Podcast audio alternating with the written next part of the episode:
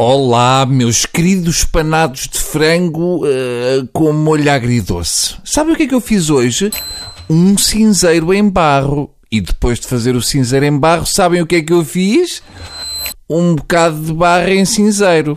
Perceberam? Só para verem que no fundo é possível fazer várias coisas com o mesmo material. Por exemplo, ainda ontem fiz uma espanhola. Ok? São habilidades que uma pessoa vai aperfeiçoando com o tempo. Bem, agora que já aprendemos todos um pouco mais sobre reciclagem, vamos falar de um assunto que, a meu entender, está no mesmo patamar da propagação do vírus do ébola. E que assunto é esse? É então o seguinte: pessoas que cantam o parabéns a vocês em festa de anos ouçam uma coisa, não queiram brilhar não que... e não queiram fazer vozes incríveis como se estivessem no fator X da brandoa. Respirem, tomem um vale de espere, façam o que quiserem, yoga, mas controlem-se, porque aquilo é só um parabéns a você. Não é uma audição para a Broadway. Há pessoas que ficam muito salientes nesta música. É como se andassem a vida inteira à espera que alguém faça anos, que é para poder soltar a besta que têm dentro deles. Só que é uma besta que vem esganiçada. Começam logo a abrir com. Para, para. É logo aqui. Outra coisa que temos que definir, uh, desde já, é o tom em que toda a gente começa a cantar o parabéns. Tem de haver uma espécie de acordo inicial sobre o tom em que se canta o parabéns a você antes de se partir para a música. Eu sei que aquilo dos sítios é engraçado, da lista dos pedófilos também, também é importante, mas isto aqui é, é fulcral. Estamos a falar de uma coisa fulcral. Alguém tem de fazer esse papel. Tem que estar lá alguém a dizer, malta, então vamos atacar o parabéns todos nesta nota que é parabéns, e depois sim, avança-se. Se não parece uma largada de bezerros a irem contra uma gaveta de facas de cozinha.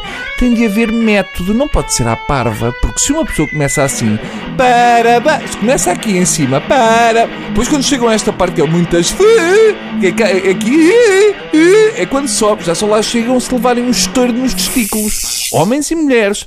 Depois também há aqueles cortejos fúnebres com bolos de anos em que, quando chega a altura de cantar os parabéns, toda a gente começa a cantar cada vez mais baixinho, até parecer que estamos numa rave de surdos mudos. Normalmente isto acontece em festas pequenas, eh, em que, como são só umas seis pessoas a cantar, ninguém arrisca puxar mais do que o necessário com medo de dar nas vistas. Então canta tudo de maneira a que ninguém note que eles existem. Parece que está tudo a tomar antidepressivos e ainda por cima estão todos a tomar de marcas diferentes, porque nem aí estão em sintonia. Acompanhar com palmas, nunca! Muito menos se forem só seis e acham que isso arrebita a festa. Não arrebita, mais, não só não arrebita, como faz com que uma pessoa tenha vontade de espetar uma seringa na carótida e morrer.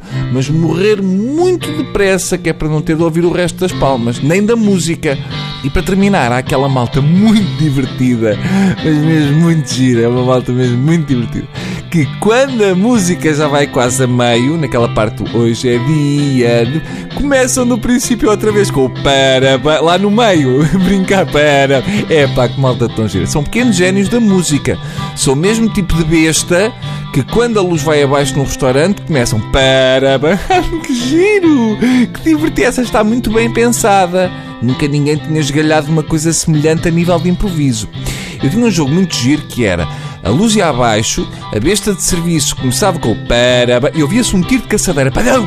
E depois, quando acendia a luz, estava essa pessoa com a cara enfiada num tacho de cabidela. Está bem?